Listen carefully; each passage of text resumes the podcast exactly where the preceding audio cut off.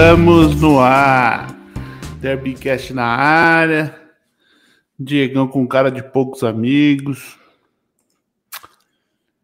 É nóis, e aí, mano? e aí que tá faltando um terno e um óculos de sol, um óculos escuro aqui para eu aparecer neste programa como você um dia já apareceu, porque hoje era um dia propício de cara de velório, né? Corinthians mais uma vez, mais uma vez é, tomou uma aula do Palmeiras. O que a gente viu ontem, Marião, o que a gente viu ontem foi um abismo técnico entre os dois treinadores, o Abel Ferreira e o ex-treinador do Corinthians, Wagner Mancini. É, só para dar o destaque inicial, daqui a pouco a gente vai discorrer mais sobre o resultado. Então, o que vimos ontem foi uma verdadeira aula do Abel Ferreira como treinador do Palmeiras. É muito mais capacitado do que finalmente o ex-treinador do Corinthians. Então vamos lá. Antes de entrar nisso aí, né? Teve a gente já já até teve discussão, discussão não, comentamos aqui sobre o o Corinthians ter ajudado a classificar o Palmeiras, né? E o agora, né, pegou o Palmeiras, acabou perdendo. Mas também teve, tipo, o Corinthians tomou uma goleada na Sul-Americana, né? Aí ganhou bem da Inter de Limeira, que é um time fraco, né? Vamos falar. E agora foi eliminado, e aí parece que tá tudo uma bela de uma confusão. Então, eu, eu vi muito Corinthians se empolgando com a vitória contra a Inter de Limeira e aí depois duas sapatadas. É... O que, que doeu mais, Diego? Falei 4 a 0 do Penharol. Não, na verdade é, é um conjunto, né? Porque é, o Penharol na Copa Sul-Americana, o Corinthians já tinha muito poucas chances de avançar na competição. Só que, é, e era assim, não seria nenhuma surpresa se o Corinthians perdesse para o Penharol, é o líder do grupo, jogando fora de casa, mas uma derrota por 4 a 0 muda muito a análise. Não foi uma derrota simples, que você vai fora de casa, toma de um, e eu acho que torcedor aceitaria melhor. O que aconteceu foi na mesma semana é, o time patrocinar uma verdadeira vergonha, né? O que aconteceu nos dois jogos foi uma vergonha Primeiro, o Corinthians foi humilhado contra o Penharol, time que o Corinthians não competiu, né? O time não compete, essa que é a grande verdade. O time não impõe dificuldade ao adversário, o adversário parece estar treinando. Então, isso aconteceu no Uruguai e voltou a acontecer ontem. Quer dizer, Palmeiras me parece muito pouco esforço, né? O Palmeiras não fez força. Palmeiras parecia que venceu o Corinthians por dois, se quisesse um pouco mais firme faria três, faria quatro. Então é. Teve um... chance até, fez um é... gol anulado, foi anulado, mas teve Sim. outros lances que foram muito agudos e podiam ter saído gols e.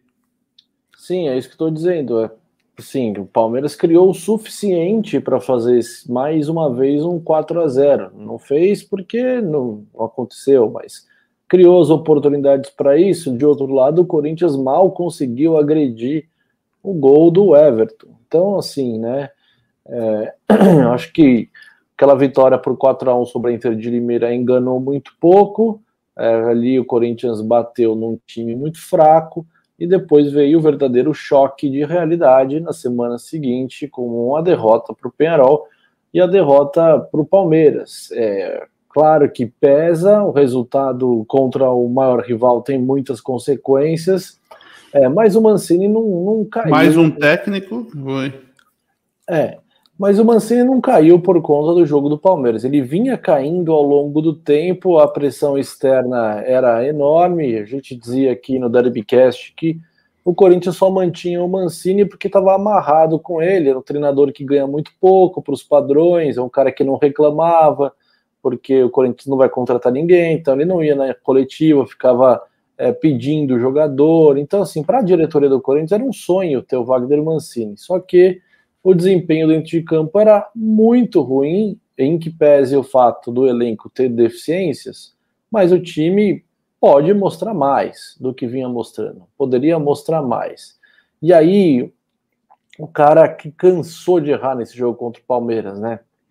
Primeiro na escalação, é inadmissível o Matheus Vital começar o jogo no banco e deixar o Otero dentro de campo, sim, inadmissível. Colocou um garoto, o Mandaca, terceiro jogo dele como profissional, colocou o moleque numa baita fogueira. O gol do Vitor Luiz sai nas costas dele, um jogador que não é lateral, é volante de origem, terceiro jogo como jogador profissional, aí toma um gol com 10 minutos, é óbvio que o moleque vai sentir, é óbvio que vai sentir. E o Cauê, que não tem condição de jogar como profissional, não tem condição. Quer dizer, o menino de 18 anos jogou contra a Inter de Limeira, ele não conseguiu jogar, ele não conseguiu jogar. É, não conseguiu jogar contra a Inter de Limeira. Vai conseguir jogar contra o Palmeiras? Quer dizer, o atacante não conseguiu fazer o jogo dele contra os zagueiros da Inter de Limeira. O que faz o seu Wagner Mancini acreditar que contra um Gustavo Gomes, por exemplo, ele vai conseguir? Não vai. Então estava muito claro, antes da bola rolar, isso já estava muito claro. E aí, a partir do momento que a bola rolou, as coisas ficaram muito evidentes. E aí ele vai fazendo as alterações e vai, vai perdendo o time vai desarrumando o time e o Otero, eu não sei o que ele tem com o tal do Otero, jogador horroroso que não se justifica dentro de campo e ele mexia no time e não tirava o Otero. O Otero continuava. Então começa com o Otero na esquerda, aí troca, aí leva o Otero para direita, aí troca, tira volante. Ele, inventou o Otero de segundo volante até, um jogador horroroso que não faz nada, não tá, consegue dar um passe de 5 metros. Aliás, um passe dele errado que arma o contra-ataque para o Palmeiras fazer o segundo gol, né? Então, assim, é uma noite desastrosa do Wagner Mancini como treinador, é, e aí não deu, né? A diretoria percebeu que a pressão era enorme, é, o torcedor já estava realmente muito indignado, e aí demitiram o técnico do Corinthians, é, que já deveria ter anunciado o próximo comandante, né? Então, é, pode falar. Falando nisso aí, até tivemos aqui o comentário do Itachi. Renato grande, no timão. Grande Itachi. Já que é. você tá falando de. Não vai vir, tá? Treinador, é isso Não que vai. eu queria falar. É isso que Não eu queria falar. Acontecer. Vamos lá. Vamos ser realista, né? Vamos ser realista, certo? Não vai acontecer. Você acha que quem que você acha que o Corinthians tem capacidade? Ai, ai, e que teria interesse em vir para o Corinthians? A grande questão, Mário, é o seguinte: o Wagner Mancini, por exemplo, era um treinador que ganhava 280 mil reais por mês. Certo. É um valor muito baixo para o padrão de técnicos de futebol no Brasil. Então, a grande discussão é o seguinte: vai trazer que treinador agora? um treinador que te dá certeza de alguma coisa, que você tem certeza e garantias, ó, esse cara se chegar vai melhorar o time, é, por exemplo, o Renato Gaúcho. Mas você acha que tem espaço eu... no elenco para melhora? Porque às vezes certeza... você trocar o treinador com um não, elenco muito fraco, não vai. Não, eu acho que o elenco é ruim, é fraco, mas dá para fazer mais. E eu acho que o Renato certo. conseguiria fazer mais. Só que é o seguinte, o Renato vem para ganhar muito dinheiro muito dinheiro, muito dinheiro, e o Corinthians é, não é. tem essa capacidade. Então, assim, o Corinthians não tem a solução ideal. Então, acontece duas coisas. Ou o Corinthians investe num treinador que te dá essa garantia de um melhor futebol, só que você estoura o orçamento, porque você não tem dinheiro para pagar, ou você traz alguém que cabe no orçamento, mas esse cara vai ser uma aposta. Então, assim, ah, demitiu o Mancini. Aí estão falando, por exemplo, em Dorival Júnior. Para mim, sinceramente, não muda nada. Para mim, não muda.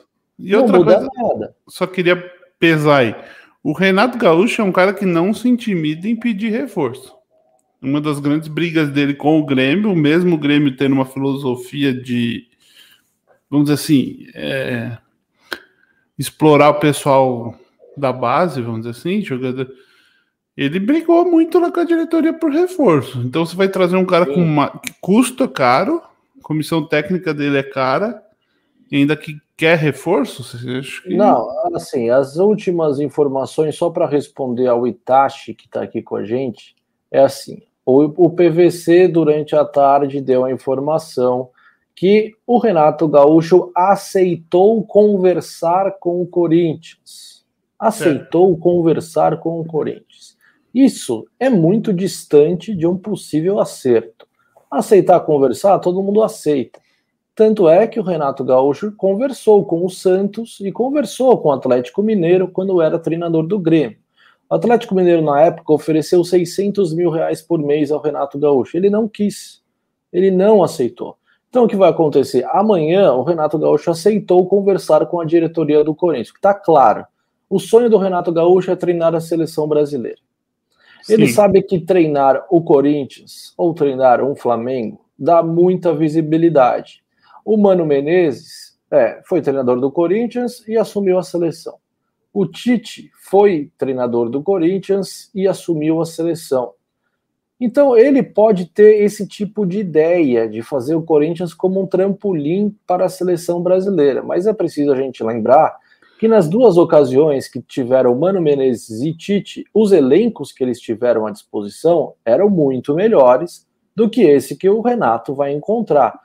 Para o Renato fazer um trabalho no Corinthians que dê a ele a chance de ir para uma seleção brasileira, ele tem que fazer um verdadeiro milagre. É isso, é isso, time. isso que eu queria primeiro. A gente não tem um, um treinador que da seleção que esteja balançando, vai. Meio, o Tite meio que não fede, não cheira para muita gente, muita gente gosta. Não, assim, o Tite vai para a Copa do Mundo. Possivelmente o Brasil não vai vencer a Copa do Mundo e aí o Tite sai. É isso que o Renato está pensando. O Renato tá com isso na cabeça. Você acha isso? Eu, assim, eu tenho quase certeza disso. Só que, ah, aí dizem, o Renato aceitou, ah, o Renato aceitou abaixar o salário para treinar o Corinthians, mas aceitou abaixar para quanto? Ele ganha um milhão e duzentos, quer dizer, ganhava no Grêmio. Ah, ele aceita abaixar para um milhão. Esquece, o Corinthians não vai pagar. Ah, ele aceitou abaixar para 800 mil. Não vai pagar. O Corinthians pagava 280 mil para o Mancini. É mas, esse tipo mas, de técnico que o Corinthians quer para o segmento da temporada. Esse tipo de valor você vai ter com apostas, com, sei lá, o Antônio Carlos Zago, né? Que treinou o Red Bull Bragantino, estava no Japão. Sim. Aí falaram do nome do Silvinho, que é, foi auxiliar do Tite, mas já recusou a oferta do Corinthians. É tudo muito aposta, no campo da aposta. É, o Dorival Júnior não gosto, não me parece que seja a solução. Então, assim, alguém que te dê garantia e certeza, para mim é o Renato Gaúcho, o cara que está disponível no mercado. Falaram também na volta do Carilli, Carilli vai ficar sem clube, está acabando o contrato dele lá é, na Arábia Saudita, eu acho que é onde ele está, no mundo árabe. É, pode ser que volte, talvez ganhando menos. O cara ele é outro, estava ganhando 2 milhões e meio de reais por mês. Qualquer tipo de treinador vai custar agora. E o Corinthians não tem esse dinheiro. Agora, tudo vai depender do Renato, se ele aceita. O Renato, pelas informações, ele já sabe da situação. O Corinthians não vai poder contratar, o Corinthians vai ter que trabalhar com a molecada da base, e o que atrai o torcedor e deixa o torcedor interessado é pelo fato do Renato ter resgatado muitos jogadores que para muita gente não tinham mais resultado, e ele conseguiu fazer isso com o Diego Souza. Ele teve o Léo Moura, né, com 38 anos de idade, o lateral, jogou com ele no Grêmio. Então ele resgata os caras que para muita gente já estavam perdidos. E trabalhou muito com a molecada da base do Grêmio. O Renato revelou muitos jogadores enquanto esteve como treinador do Grêmio. Então, esse é o cenário do Corinthians também. Só que, por outro lado, o Renato sempre reclamou que não tinha jogador, é, sempre cutucava o Flamengo, é, com esse dinheiro eu também faço time e tal. Para mim, o Renato Gaúcho é um cara que pegaria um time hoje para disputar títulos.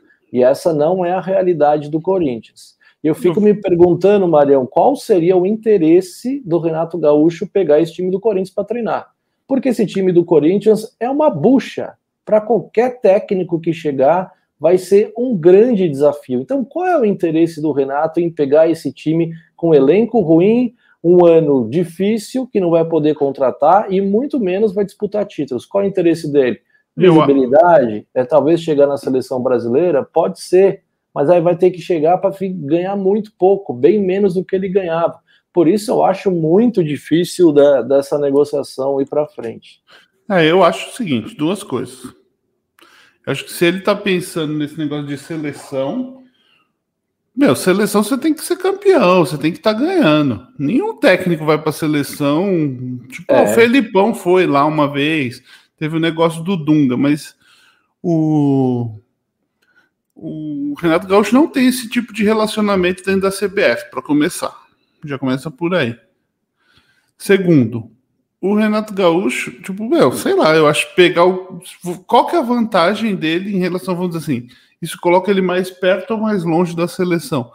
Ele pegar esse Corinthians e não mudar em nada, ficar meio de tabela na, no brasileiro, que a gente sabe que o Renato Gaúcho, pelo menos em brasileiros, não, não teve grandes atuações com o Grêmio, certo? Ele sempre ficou ali no bolo, mas também não o ano passado não chegou nem na. Vai jogar a Copa do Brasil. É, vai. Tipo, eu acho o seguinte: ele fez isso realmente, mas o Grêmio, a pressão no Grêmio é muito diferente da pressão no Corinthians. Também tem isso, né? É, o Renato tem todo aquele jeitão dele despojado, não sei o quê, do jeitão que fala. Eu acho que ele vai acabar arranjando treta dentro do Corinthians não sei se esse, esse planejamento aí de. Porque eu não vejo hoje, pelo menos, o Corinthians voltando a disputar títulos é, em breve. Não, Sim, nesse títulos ano. Tá, grandes, né? Esse ano tá fora de cogitação. Eu acho assim: o Renato tem a cara do Corinthians. A cara do Corinthians, pelo comportamento, pelo personagem que é, pela personalidade, é, o tipo de como ele conduz as entrevistas. Se ele chegasse no Corinthians, e fosse o Renato que a gente conhece, o torcedor corintiano ia amar o Renato Gaúcho. Eu não tenho dúvida.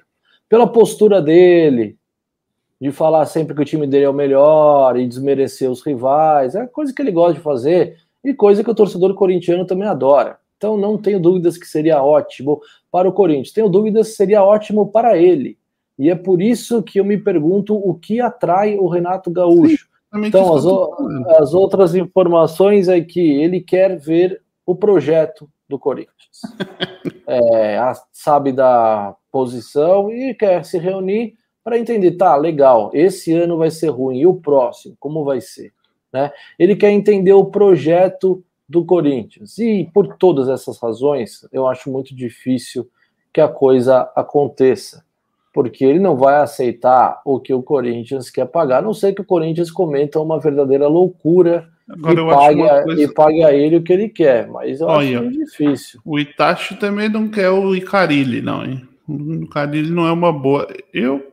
É, divide, acho... muito, divide muito as opiniões o Carilli. Eu sou da ala que gostaria do Carilli de volta ao Corinthians, mas eu sei que sou voz solitária nesse, nessa discussão grande parte da torcida do Corinthians não quer nem ver o Carilli de perto. Eu já discordo. eu acho que com o elenco limitado que o Corinthians tem, o que o Corinthians precisaria nesse momento é um treinador com perfil de jogo defensivo. Jogo defensivo, quando o time é ruim, Marião, o time precisa saber se defender. E é o caso do time do Corinthians. O time do Corinthians é ruim. É ruim. Não é um time bom. Time ruim precisa saber se defender. Então, primeiro, antes de analisar nomes que possam vir a ser os próximos técnicos do Corinthians, a gente precisava analisar o perfil, porque não pode ter na mesma pauta o nome do Renato Gaúcho e o nome do Carilli. São dois Sim, caras. exatamente, isso que eu tô falando. É isso. Então, são dois caras que pensam o jogo de futebol de uma maneira completamente diferente. Então, a diretoria precisa definir o que ela quer. Qual é a ideia de jogo? Qual é o modelo que se pretende com esse elenco? Tudo passa pelo elenco. Com esse elenco, eu acho que um time competitivo se faz muito mais nessa ideia de jogo do Carilli do que na ideia de jogo do Renato. Para mim, É muito claro. Esse time do Corinthians não tem capacidade de controlar partidas, de ter mais posse de bola que o adversário, não tem essa qualidade. Quando você não tem essa qualidade, você precisa fazer um outro tipo de jogo. O jogo que o Fábio Carilli sabe fazer e que o Renato não faz. Eu acho que o Corinthians tem possibilidade de ser mais competitivo com essa ideia de jogo do Fábio Carilli. E digo mais, digo mais. O Fábio Carilli não perderia o jogo de ontem para o Palmeiras. O Fábio Carilli não tomaria quatro gols do Penharol. Aí a galera que não gosta do Carilli pode me xingar, mas é a grande verdade. É, é retranqueiro, joga um futebol feio. Posso concordar com tudo isso, mas garanto, garanto que os 4 a 0 que o Palmeiras fez no Corinthians, no Campeonato Brasileiro do ano passado, e os 2 a 0 que o Corinthians perdeu ontem, o Fábio Carilli não tomaria seis gols nesses dois jogos. Eu garanto a você que não tomaria, porque é um, é um treinador que sabe montar defesas e raramente ele toma seis gols em dois jogos. E o torcedor do Corinthians vai lembrar: o Fábio Carilli cansou de ganhar do Palmeiras. Cansou de ganhar do Palmeiras. Ele foi o treinador que o Palmeiras mais odiou enfrentar nessa história recente, desde que o Palmeiras ficou muito forte e o Corinthians abaixo quando o Corinthians tinha o Fábio Carilli, eu tenho, tenho certeza, o torcedor do Palmeiras não gostava de enfrentar o Corinthians com o Carilli no comando. Não gostava, porque sabia que era jogo duro. Jogo duro. Agora, recentemente, o palmeirense vai para o jogo contra o Corinthians ah, dando risada, sabendo que vem mais um atropelo. Eu estou falando mentira aqui, Marião? Não, não. O, jogo contra o Carilli era chato, realmente chato. Mas eu acho que o cara ele não ganharia do Novo Horizontino. Ia ser um empate 0 a 0 provavelmente. Pode ser. Pode ser.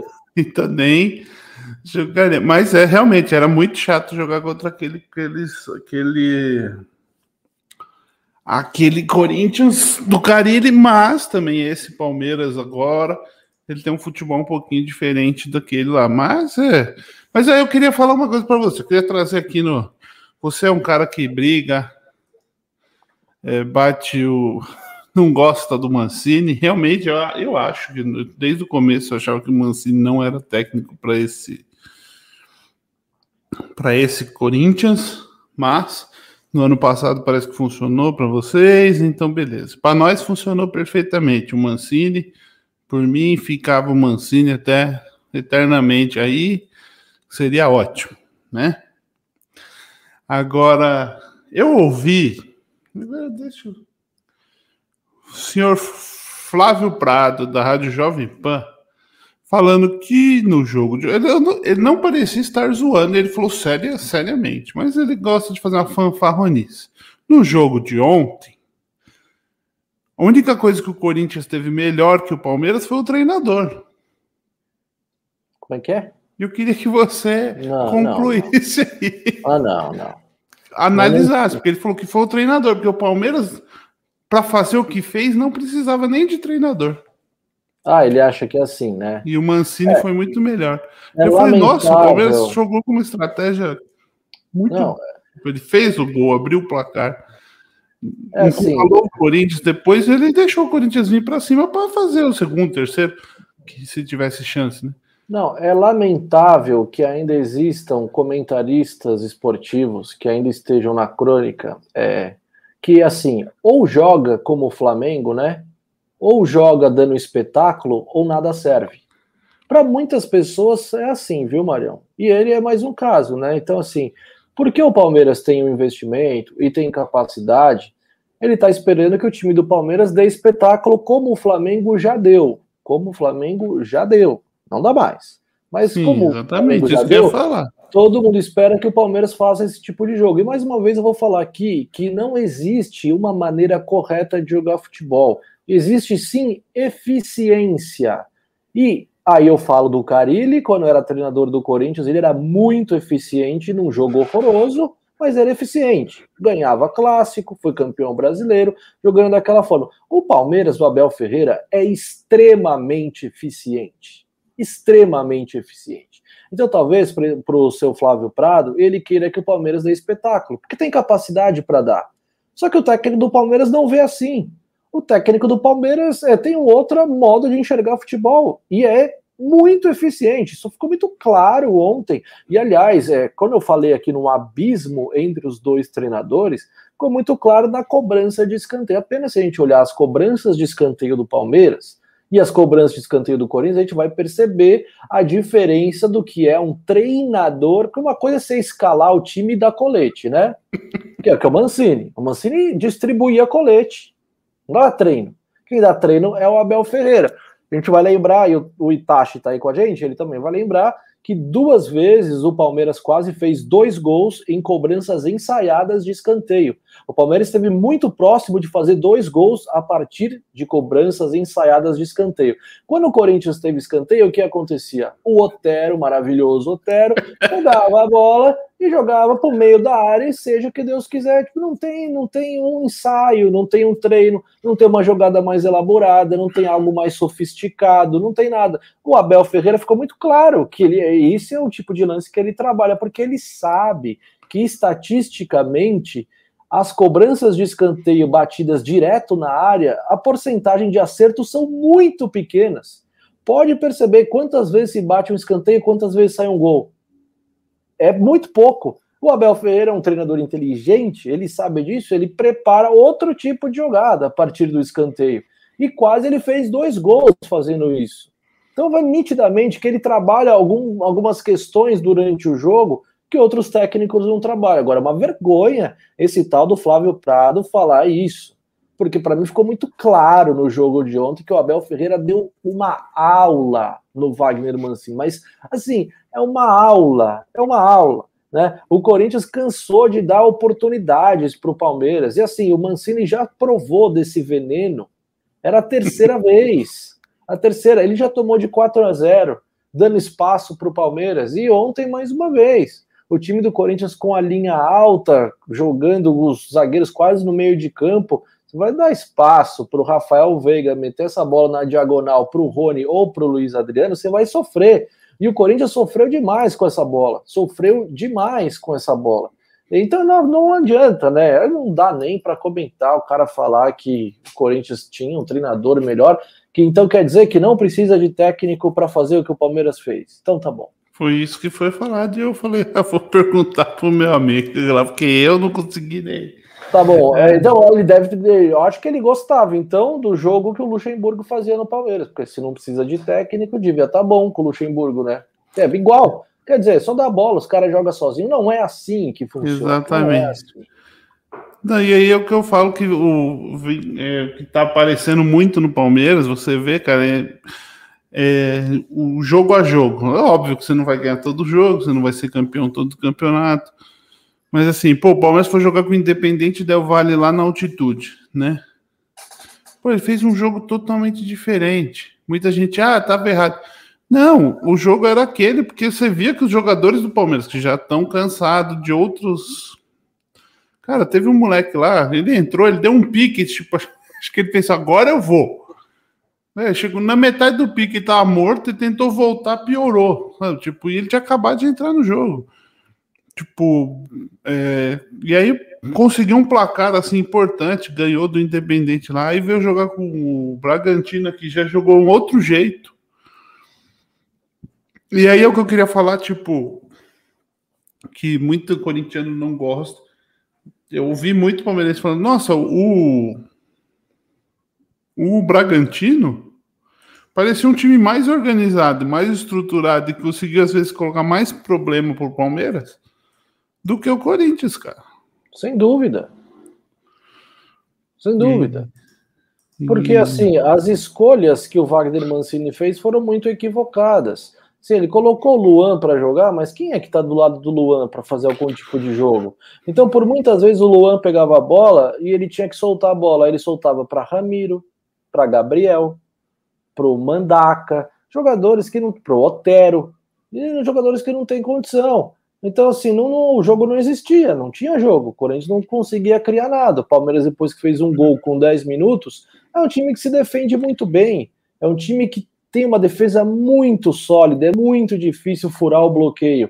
E nesse tipo de jogo, você precisa da jogada individual. Ele tinha no Matheus Vital e no Mosquito, que ele deixou no banco de reservas. Que é um gênio, né? É um gênio o tal do Wagner Mancini. E então, assim, escalou o time tudo errado, tudo errado. O Corinthians não conseguia criar, e aí vai passando o tempo, vai se enervando, né? Os Até cabe aqui o comentário do Itachi no que você falou é. aí. O Palmeiras em três toques fazia o que o Corinthians não fazia em 15. É, porque aí tem duas coisas: tem a qualidade dos jogadores do Palmeiras, que é acima dos jogadores do Corinthians, e um modelo de jogo mais estabelecido, né? O Palmeiras é um time muito objetivo, não tem essa de ficar embaçando com a bola, não. É jogo direto e rápido e usa muito bem o que tem de melhor, né? Que é a velocidade dos seus jogadores, o passe em profundidade do Rafael Veiga, que é um baita do meio-campista o Corinthians não tem nem a qualidade dos jogadores, nem o modelo estabelecido. Então era uma verdadeira bagunça. O time do Corinthians era uma bagunça.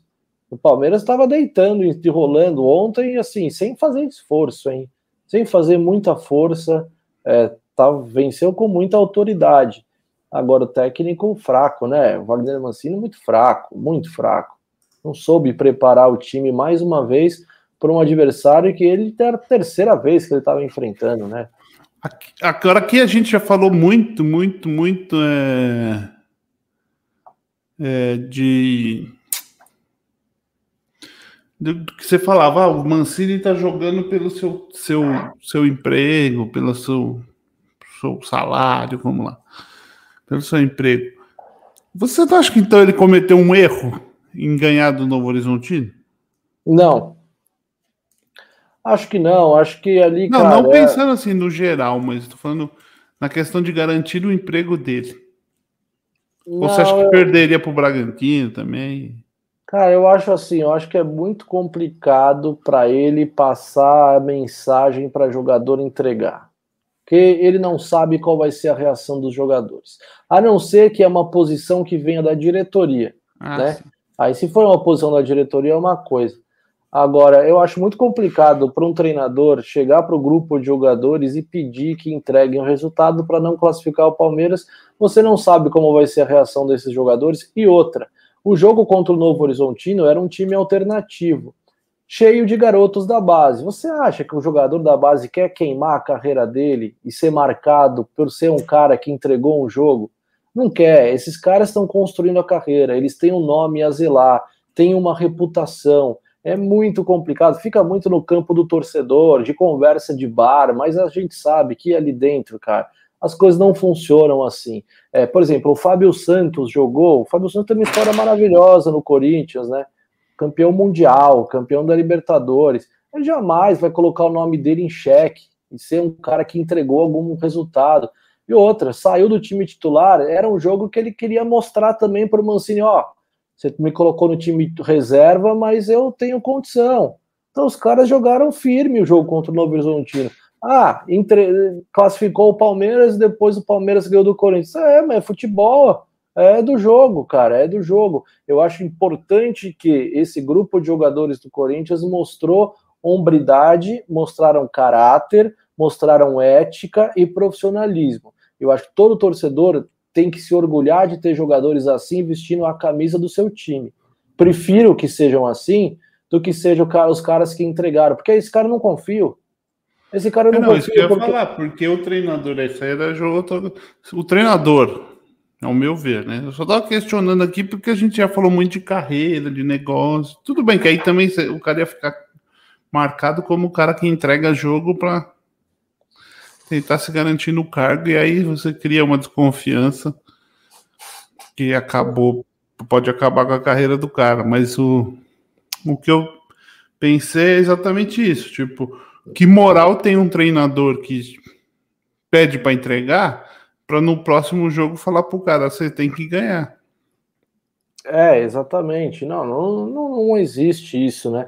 E outra coisa, se vai falar pro jogador, ah, entrega o jogo, esse é um cara que eu não confio, porque o Corinthians tem grande problema financeiro.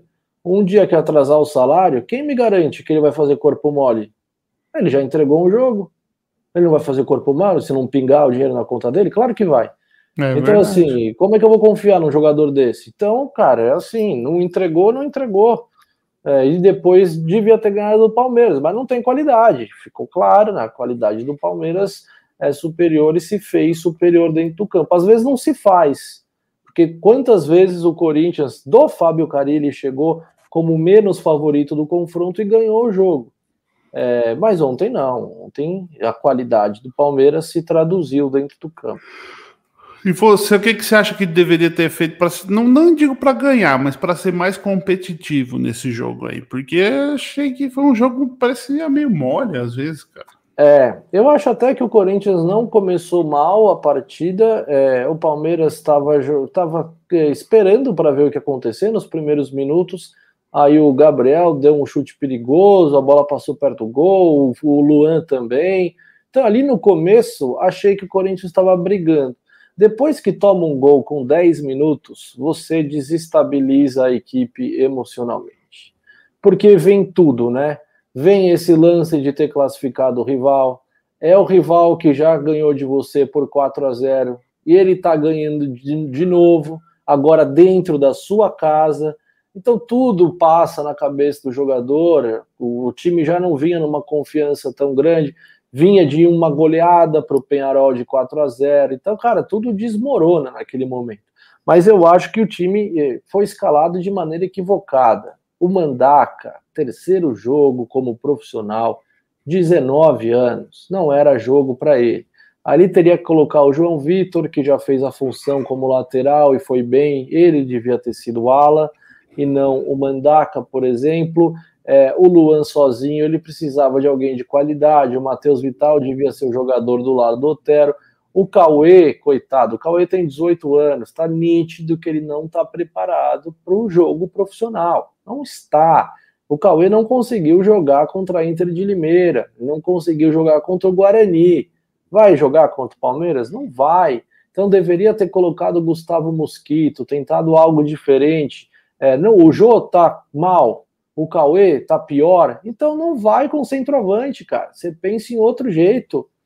Pensa em outra forma de jogo. Coloca mais um cara de meio de campo para tentar atrapalhar o Palmeiras. É, mas não, ele não fez nada disso, né? Eu ainda acho que seria muito difícil ganhar, para ser bem sincero, com todas essas alterações aí que eu estou dizendo que eu faria, é, acho ainda que seria complicado. Mas talvez se não toma o gol logo no começo, o jogo podia ser diferente um pouco. O gol que toma com 10 minutos, ele acaba com qualquer estratégia, desmorona é, a equipe, a estabilidade emocional já não é mais a mesma, e aí vai, tudo vai para o espaço, né? Entendi. Você acha que teve alguma falha do, do tipo falha de pessoas individuais que, causou, que quatro, causaram nossa, um gol? Quatro, quatro falhas, né, Mariano? No primeiro gol ali. O Piton, primeiro, que toma a frente do Rafael Veiga e deixa o Rafael Veiga cruzar. Aí a bola passa pelo Raul, que fura a bola. Aí o Rony chega para bater na frente do Gemerson, bate e o Cássio, né? O Cássio, pelo amor de Deus. Soltar aquela bola estava em cima dele, aquela bola não dá para soltar soltou a bola e o Vitor Luiz entrou nas costas do lateral. Então foram quatro jogadores falhando ali. Foi um, dois, três, até a bola chegando no Vitor Luiz. Todo mundo falhou ali, todo mundo falhou. No segundo gol, acho que não. Segundo gol é o Otero, né, que dá um passe atravessado e arma o contra-ataque. Alguém errou ali um passe. Não, na verdade, nem foi um. Acho que foi um. É, foi um erro de passe, alguma coisa assim, um passe forçado. E aí o Zé Rafael enfiou a bola pro Luiz Adriano que com um tapa na bola desmontou a defesa do... e ele recebeu o gol. É impressionante o quanto o tempo que ele teve para bater na bola ali. Que hora que ele deu o tapa pro Rony, o Rony voltou para ele. Cara, ele anda para trás, ele para se preparar para chutar, cara. É... Sabe o que me lembrou esse segundo gol do Palmeiras? O segundo gol do Palmeiras me lembrou muito os gols que o Brasil tomou da Alemanha no 7 1 Muito. Muito. Era o time chegando, tocando, tipo, o Rony recebe, dando o Luiz Adriano, devolve pro Rony, o Rony devolve, e a, e a defesa do Corinthians assim, ia para um lado, ia para o outro, ia para um lado, o zagueiro lá, o Raul, quase caindo, tropeçando dentro da área, então assim, cara, parecia um Brasil e Alemanha aquilo lá. Teve gol da Alemanha contra o Brasil que foi muito parecido, com o zagueirado do Brasil correndo de um lado para o outro, cara completamente perdido, é o que a sensação que eu tive foi essa. Mas eu acho que o que acaba mesmo é o primeiro gol muito cedo, né? Quando tem Sim. um gol muito cedo num clássico, assim, que ainda é o time visitante que abre o placar. O Corinthians. Bom, é um eu acho que foi, na minha sensação, que foi até um. Mais, lógico, foi import, o gol foi importante, mas o momento, um, o lance antes do gol foi um lance de perigo do Corinthians. É, acho que foi um chute do Luan, né, que é. passou perto. E e aí, logo na sequência, você faz um gol. Tipo, você quase toma um. Sim. Aí no, no ataque seguinte você faz o gol. Eu acho que isso é... acabou, tipo, baixando muito o ânimo do Corinthians e elevando o ânimo do Palmeiras. Tipo, mano, agora é, tipo, sabe aquela coisa de tipo, é, hoje é nós, é nós, vamos ganhar. E... É, igual o Itachi tá falando aí, né? A fase é tão boa que quando é para perder, não perde. Então, assim, a fase do Corinthians é tão ruim que quando teve a oportunidade, a bola não quis entrar. Aí no lance seguinte, no lance seguinte, o Palmeiras vai lá e dá uma punhalada no Corinthians. Então é exatamente isso. É difícil, né? Porque assim, se a fase é boa, por exemplo, o pênalti que o Luan perdeu ontem, a bola pega nas costas do Everton e entra. Ontem não aconteceu ela pega na trave, pega nas costas do goleiro e não entra. Sai. Assim, é, quando a fase é. Agora, para não só ficar criticando, eu queria aqui dar um voto ao Luan, porque no espírito de entender o jogo, né? O Luan, ele pediu para bater o pênalti, que eu acho louvável, mas o Luan não sabe bater pênalti. Quando aconteceu o pênalti ontem e o Luan pediu para bater, eu só fiz assim, Marinho. Falei, ah, não. Ele cansou de perder pênalti pelo Mas Grêmio. o carequinha lá que bate não tava lá. É, o Fábio Santos não tava. Mas assim, o Luan não pode bater, porque ele não sabe bater pênalti. Ele não ah, sabe. É ruim, ele, ele, ele cansou de perder pênaltis com o Grêmio. Aliás, ele perdeu um pênalti até com o Cássio defendendo quando teve um Grêmio e Corinthians. O, o Grêmio o Luan cansou de perder gol pelo, pelo Grêmio. Ele não sabe bater pênalti. Achei louvável né, a, a disponibilidade, a atitude. Não, daqui que eu vou bater, eu vou resolver. Mostrou que era um jogador que estava incomodado com a situação, incomodado de estar tá perdendo para o Palmeiras, coisa que nem isso acontecia com o Luan. O Luan parecia que perder tanto faz, ganhar tanto faz. Ontem já foi diferente. Foi tão diferente ontem que o Luan saiu dando pontapé no final do jogo, querendo quase ser expulso. Eu achei que ia ser expulso, porque ele deu uma pegada a primeira, ele Não foi expulso porque é do Corinthians. Se fosse do não, Palmeiras, tinha sido expulso. Não, porque o juiz é muito fraco, né? Vamos Realmente. dizer a verdade. O juiz é muito ruim, muito fraco, porque deveria ter expulsado o Luan. Porque ele deu a primeira, Marião, falei, nossa, ele vai ser expulso. Aí sai o lateral. Na hora que o cara bate o lateral, ele dá outra. Eu falei, ah, ele vai ser expulso. Só que o juiz é muito ruim e não teve coragem de expulsar o Luan. Mas assim, o Luan se envolvendo em briga, se envolvendo em lance de confusão no Corinthians e Palmeiras, eu gostei de ver o Luan vibrante, pelo menos. Vibrante. Entendeu Mas aí que é um Corinthians acha... e Palmeiras, entendeu. Ele estava ele tava bravo, que o time estava perdendo, que nada dá certo, então ele estava incomodado. Esse incômodo, Marião, nem existia com o Luan antigamente. Ontem que... existiu, pelo menos. Isso aí foi uma tentativa de mostrar que estava preocupado ou ele realmente estava Não, preocupado? acho que não, não é um teatro, não. Acho que realmente ele estava incomodado porque as coisas não estavam acontecendo, né? Não estavam acontecendo. É, e assim, ficou claro, ele precisava de alguém do lado dele para jogar. O Luan tentava, tentava, ele dava a bola, ele não recebe a bola de volta, porque os caras perdem a bola. Então, assim, é, é, ele precisa de alguém que seja minimamente bom com a bola no pé para jogar do lado dele.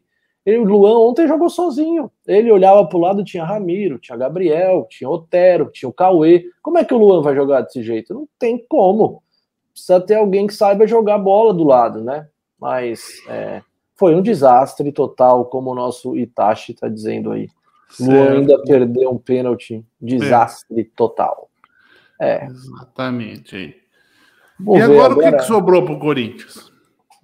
sobrou preocupação. Isso sobrou.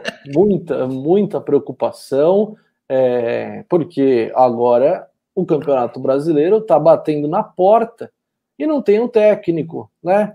é mais uma falta de planejamento da diretoria, porque, cara, o Mancini não caiu ontem. O Mancini está caindo há algumas semanas já.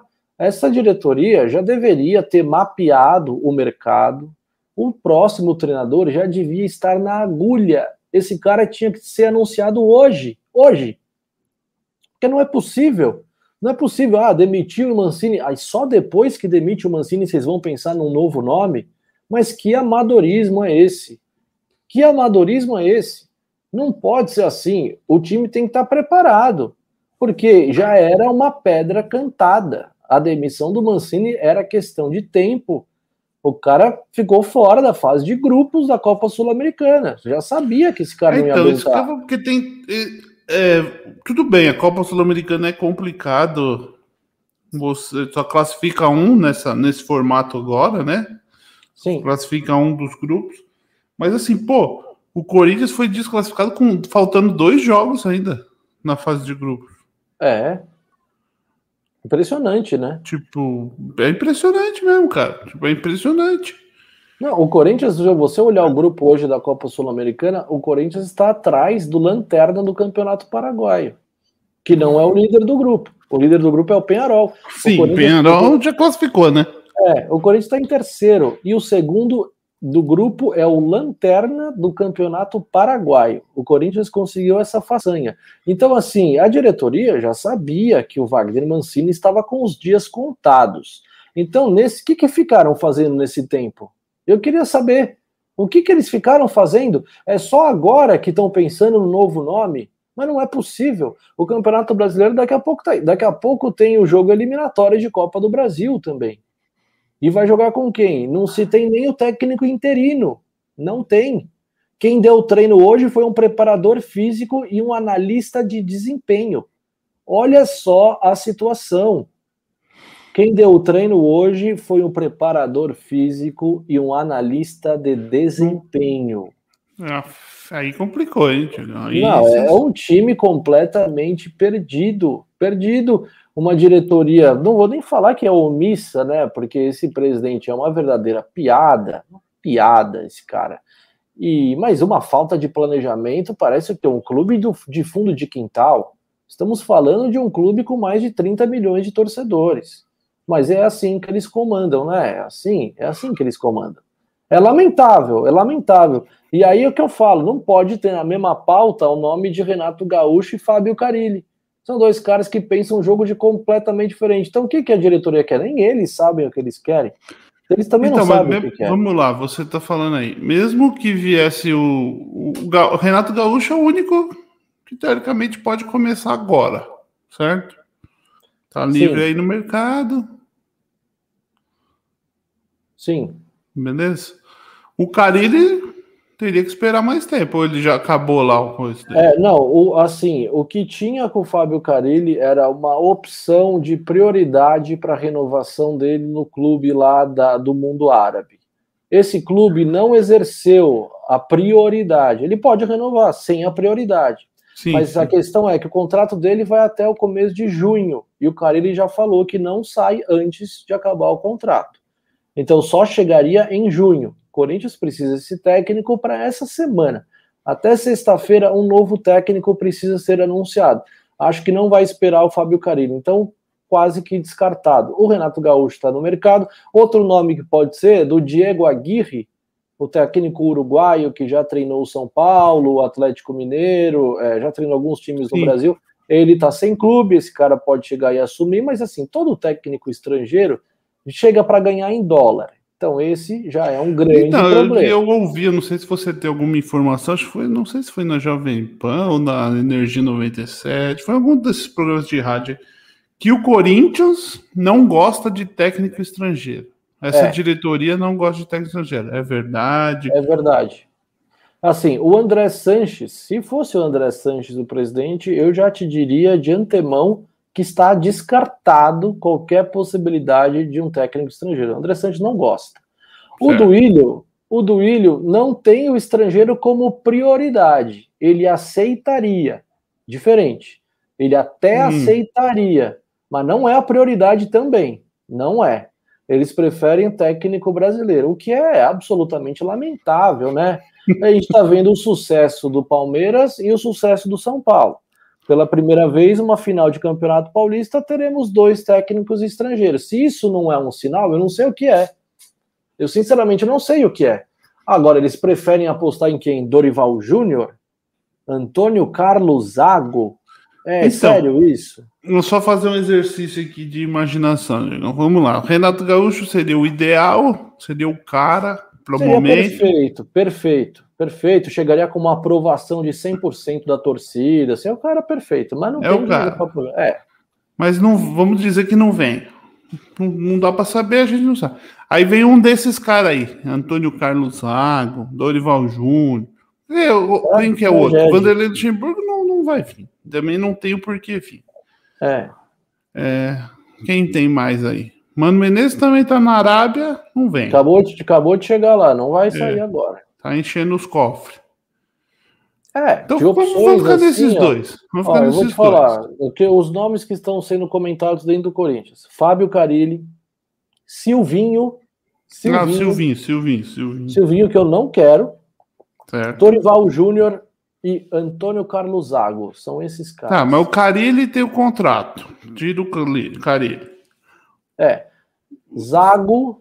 Vem um desses três. O que, que você acha que acontece? E Dorival. Dorival, para mim, é uma completa tragédia. É um técnico que eu sei que chega com prazo de validade, é aquilo que eu tô falando. O técnico de 38 rodadas do Campeonato Brasileiro. O Dorival não é. Eu tenho certeza que antes de acabar o campeonato ele cai se ele chegar. Eu tenho certeza. Tipo, eu, eu dou essa garantia.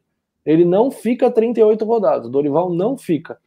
O Silvinho e o Zago, para mim, são é muita aposta. O Silvinho nunca treinou um time na vida dele treinou o Lyon lá na França, ficou pouco tempo, foi uma tragédia a passagem dele pelo Lyon.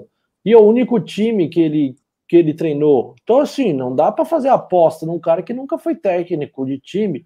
Aí sobra quem? Sobra o Antônio Carlos Zago, que fez um bom trabalho no Red Bull Bragantino. É, ele que trouxe o Red Bull para a primeira divisão antes do ano passado.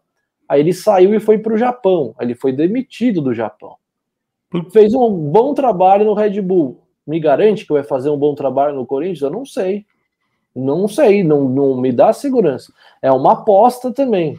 Eu também não sei se eu gosto do nome. o que eu tô falando é isso, cara. Não tem a solução. A solução ideal não existe. Ou você traz a aposta, que é Dorival, Antônio Carlos Zago, Silvinho, para ganhar pouco, mas você não tem certeza se vai dar certo ou você traz o Renato Gaúcho, que você tem certeza que o time vai melhorar, tenho certeza que o time vai melhorar. Só que você vai estourar o orçamento, porque você não tem dinheiro para pagar mais de um milhão. Não tem esse dinheiro. Vai trazer? Vai fazer essa loucura? Eu acho muito difícil. Assim, o Corinthians está lascado, essa é a grande verdade. O Corinthians está lascado. É, deveriam mapear, é o que eu estou dizendo, já falei em outros programas, o Corinthians deveria mapear outros mercados, né? Porque o Abel Ferreira, dei esse exemplo hoje, aliás, o Abel Ferreira é todo torcedor do Palmeiras também era uma aposta quando chegou, certo? Sim, sim. Ninguém conhecia do Abel Ferreira, um baita treinador que estava treinando um time da Grécia que nem é o maior time da Grécia. Então, assim, o que eu estou querendo dizer é: existem ótimos treinadores. Não, o maior time que ele tá, já treinou é o Palmeiras. É, então, o que eu estou dizendo é isso existem ótimos treinadores que estão em mercados alternativos que adorariam dirigir o Corinthians, como o Abel Ferreira fez com o Palmeiras. O Palmeiras é o maior time que o Abel Ferreira já dirigiu e hoje ele tem um outro tamanho e ele é enxergado pelo mercado europeu de forma diferente. Eu acho que o Corinthians ganharia se fosse a mesma coisa. O Corinthians buscar um outro treinador em um outro mercado que aceitaria vir por Corinthians pelo tamanho que é o Corinthians e que seria bom para a carreira desse cara. Então, só que o Corinthians não, não faz isso, porque eu duvido muito que exista algum departamento de observação lá dentro que esteja analisando esses treinadores aí que estão em mercados alternativos e tal e que poderiam chegar no Corinthians. Eles não vão fazer isso. É muito, eu imaginar isso, é muito profissionalismo por uma diretoria completamente amadora. Então, né, não, não faz sentido. Mas eu gostaria que acontecesse, porque o Palmeiras já deu, já deu o recado, ele já ensinou algumas coisas aí. O Corinthians não parece que quer brasileiro, né? Então é isso. querem o Dorival, querem esses é, caras. eu não vejo, bom. tipo, você não vejo treinador. Tipo, teve uma época aí atrás, uns tempos atrás, que apareceu alguns treinadores novos. Nenhum vingou assim para ser super treinador. Mas eram treinadores que você apostava. Mas agora, hoje, já não tem mais. Todos não esses tem. já minguaram. É, não, não tem. Aí você tem os velhacos. Não tem, tem que ser criativo, eu acho, né?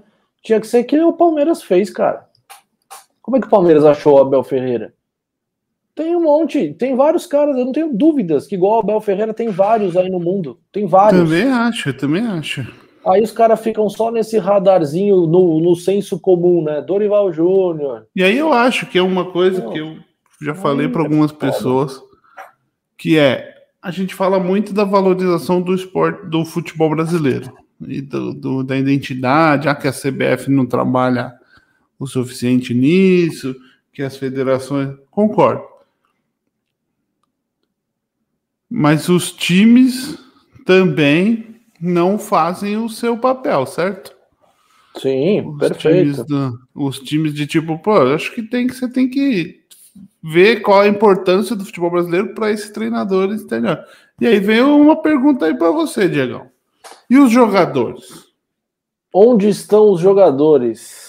Mas quais jogadores? Jogadores do, do Corinthians? Corinthians você está tá reclamando do treinador e os jogadores. Reclamo, eu acho que o elenco é ruim também, não tem dúvidas. O elenco tem muitas deficiências, mas se tem um culpado por essas deficiências, é essa diretoria. É essa diretoria com os desmandos nos últimos anos, cometendo várias loucuras, e hoje não pode mais gastar porque não tem dinheiro, porque fez um monte de coisa errada. Então, quem sofre é o torcedor, que é obrigado a ver Ramiro vestindo a camisa do Corinthians, é obrigado a ver Otero, né? é obrigado a ver jogadores que não têm a menor qualidade para vestir a camisa do Corinthians. A culpa é da diretoria. Então, eles agora que arrumem o problema que eles mesmos criaram. Se o elenco é ruim, se os jogadores são ruins, a culpa é dessa diretoria aí, que fez um monte de coisa errada. Agora eles se viram agora para arrumar esse problema. Esse problema não é meu, mas eu acho o seguinte: o elenco é ruim, mas não é horrível. Se pintou uma falsa impressão que o time do Corinthians é horroroso, não é horroroso. Dá para jogar mais. Acho que falta trabalho de técnico. Tem técnico por aí que tira muito mais dos times. A gente olhar o que o Lisca doido faz com o América e Mineiro, o Lisca? Você aceitaria não, o Lisca? Não, não. Nesse momento é aposta também. Também é aposta, porque assim, acho o trabalho do Lisca no América Mineiro fantástico. Só que demorou um tempo para o América Mineiro virar o que ele é, né? Quando o Lisca chegou, o América Mineiro não era esse time. Ele transformou esse time depois de muito tempo de trabalho. O grande problema é que o Corinthians não tem mais esse tempo. Não tem mais. O Campeonato Brasileiro vai chegar aí precisa de alguém que dê resultados imediatos. O Guto Ferreira é outro, que eu acho um bom treinador no Ceará. Ele tira do. Será que o Ceará tem um elenco melhor que o do Corinthians? Eu não sei. Mas eu tenho certeza que o Ceará joga mais que o Corinthians. Certeza. Mas é que eu então, acho que as expectativas, Diego, que são menores também. Pode ser, mas se duelar Ceará, Ceará e Corinthians, o Ceará vai jogar mais que o Corinthians. Certo, não, concordo com isso. Mas é que eu estou falando no, no, você tem um prazo de trabalho é uma questão das expectativas. Sem dúvida. Então, é isso. O Corinthians não tem esse tempo, né? Não tem. O tempo que o Lisca teve no América, o tempo que o Guto Ferreira teve no Ceará. O Corinthians não, não tem. Time grande não se permite a isso. Precisa ter resultado imediato. É o que eu falei, o Corinthians está lascado. Está numa situação muito, muito complicada. Muito complicada. Então é isso aí, Diegão. Mas estamos chegando no final aqui. O Curica tá enrolado. Curica não. O nome do time é Corinthians. Você, você respeite, eu sei que você não está respeitando mais o rival, mas é, respeite. Acabou, não, é, acabou não. Calma aí, calma aí, calma aí. A gente vai voltar. O futebol é cíclico. É, tô é brincando. É Estaremos de volta. Fábio Carilli, se Deus quiser. Se Deus quiser, o Fábio Carilli, o, o treinador que mais. Cara, mas a última passagem do Carilli também não foi nessas coisas também. Concordo, concordo que não foi das melhores, mas é aquilo que eu falo: o, o sucesso no futebol é completamente aleatório. É, o Santos, na primeira passagem do Cuca, foi horrível, o trabalho do Cuca. A última, ele levou o Santos à final da Libertadores. É a gente nunca sabe o que pode acontecer, né? A gente nunca sabe. Pode ser que o Carilli chegue e seja uma tragédia, ou pode ser que seja fantástico. Eu prefiro lembrar dos bons momentos de Fábio Carilli pelo Corinthians, principalmente nos clássicos contra o Palmeiras, que deu muitas alegrias ao torcedor. Que porra é essa? Olha, o Martim Benítez, jogador do São Paulo, tá por aqui. O Benítez tá jogando muita bola, hein? Mas esse, será que é, não é possível seja o cara? Não, é a fotinho deles. O Martim Benítez. Um salve para Daniela Domingos, que é palmeirense. Um salve para ela. E é nós, vamos para cima dos caras. Bem. É isso aí, Diegão.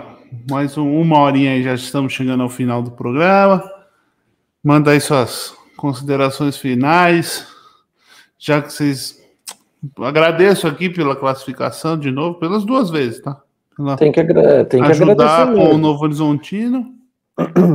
Mas aqui a gente já falou, o Novo Horizontino também não fez nada para ganhar do Corinthians, hein? É, exatamente. E agora esse o jogo de ontem foi muito bom, muito bom. Diga aí. Não, não tenho mais nada a dizer, só eu falei praticamente nesse programa aqui, né? Então, assim, eu falei muito, você falou muito pouco, o Corinthians perdeu, então a tragédia, como eu sempre falo, a tragédia sempre vende, viu, Marião? Então, quando tem tragédia no programa, tem audiência, tem engajamento, é assim. Então, hoje foi o dia de eu falar bastante, não tenho mais nada a dizer, fala aí. Não, também não, tem mais nada. Palmeiras agora joga amanhã de novo. Palmeiras tendo uma maratona de jogos impressionante. Cara. Amanhã já contra o Defensa e Justiça no Allianz Parque. Quinta-feira tem o primeiro jogo da final, que é outra coisa ridícula, uma final de Paulista na quinta-feira. E no domingo, a segundo jogo no Morumbi. Não é isso? É isso, acho que é isso. É isso aí. E aí, daí, na outra semana, o Palmeiras já tem mais Libertadores e já deve começar o Brasileirão, se eu não me engano, no Sim. outro final de semana. E aí, dia 12, 12 de junho, teremos outro Palmeiras e Corinthians, Corinthians e Palmeiras, certo? Não tô, não tô ansioso por esse confronto, não. Eu vou dizer bem a verdade. É um confronto que, se pudesse arrastar, eu prefiro é, não tenho nenhuma pressa para enfrentar o Palmeiras novamente. Nenhuma. então é isso aí. Muito obrigado aí, Martim Benítez, Itachi, todo mundo que estava presente na nossa transmissão. Se inscreve no canal aí. Se for o Benítez do São Paulo, que estava na fotinho, favor não jogar bem os dois próximos jogos aí do Paulista, a gente agradece. É. Certo? Que ele tá então, jogando bem, esse é, cara aí. Tá, tá jogando bem e estão tratando o Campeonato Paulista como a Copa do Mundo, hein? Também tem essa. É. Cuidado, hein? É a Copa do Mundo. E o Palmeiras, apesar de que só teve uma vez uma final contra o São Paulo, em mata-mata o Palmeiras não dá muita sorte, não. Contra o São Paulo, isso é um fato. Apesar de ter muito mais vitórias nos confrontos, quando é mata-mata, o Palmeiras não, não tem ah, muita ah, não. sorte. Mas tem, é. já ganhou, já ganhou, já eliminou. Na única final que teve, o São Paulo tinha aquele super time de 92 e acabou perdendo. É, então, vocês não vão, não vai deixar os caras sair da fila, né? Pelo não, não podemos, de temos uma obrigação não. de. Isso, vocês têm uma responsabilidade a cumprir aí. Mantê-los na fila. E tem uma curiosidade, cara. Quando o Palmeiras, a única final de Paulista que teve Palmeiras e São Paulo, o Palmeiras estava na fila e o São Paulo era o atual campeão da Libertadores. Agora o São Paulo está na fila e o Palmeiras é o atual campeão da Libertadores. Então vamos ver se a gente mantém a escrita de não deixar eles saírem da fila, né? Muito bem. É isso aí, Diegão. Então vamos lá. Mais um programa para os livros de história.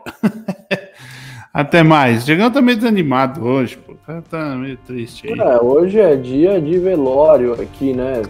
Traz uma derrota contra o maior rival, nunca é bom. Valeu, valeu demais a galera que esteve aí com a gente. Um grande abraço. Derbycast de volta próxima segunda-feira, 8 horas da noite. Valeu.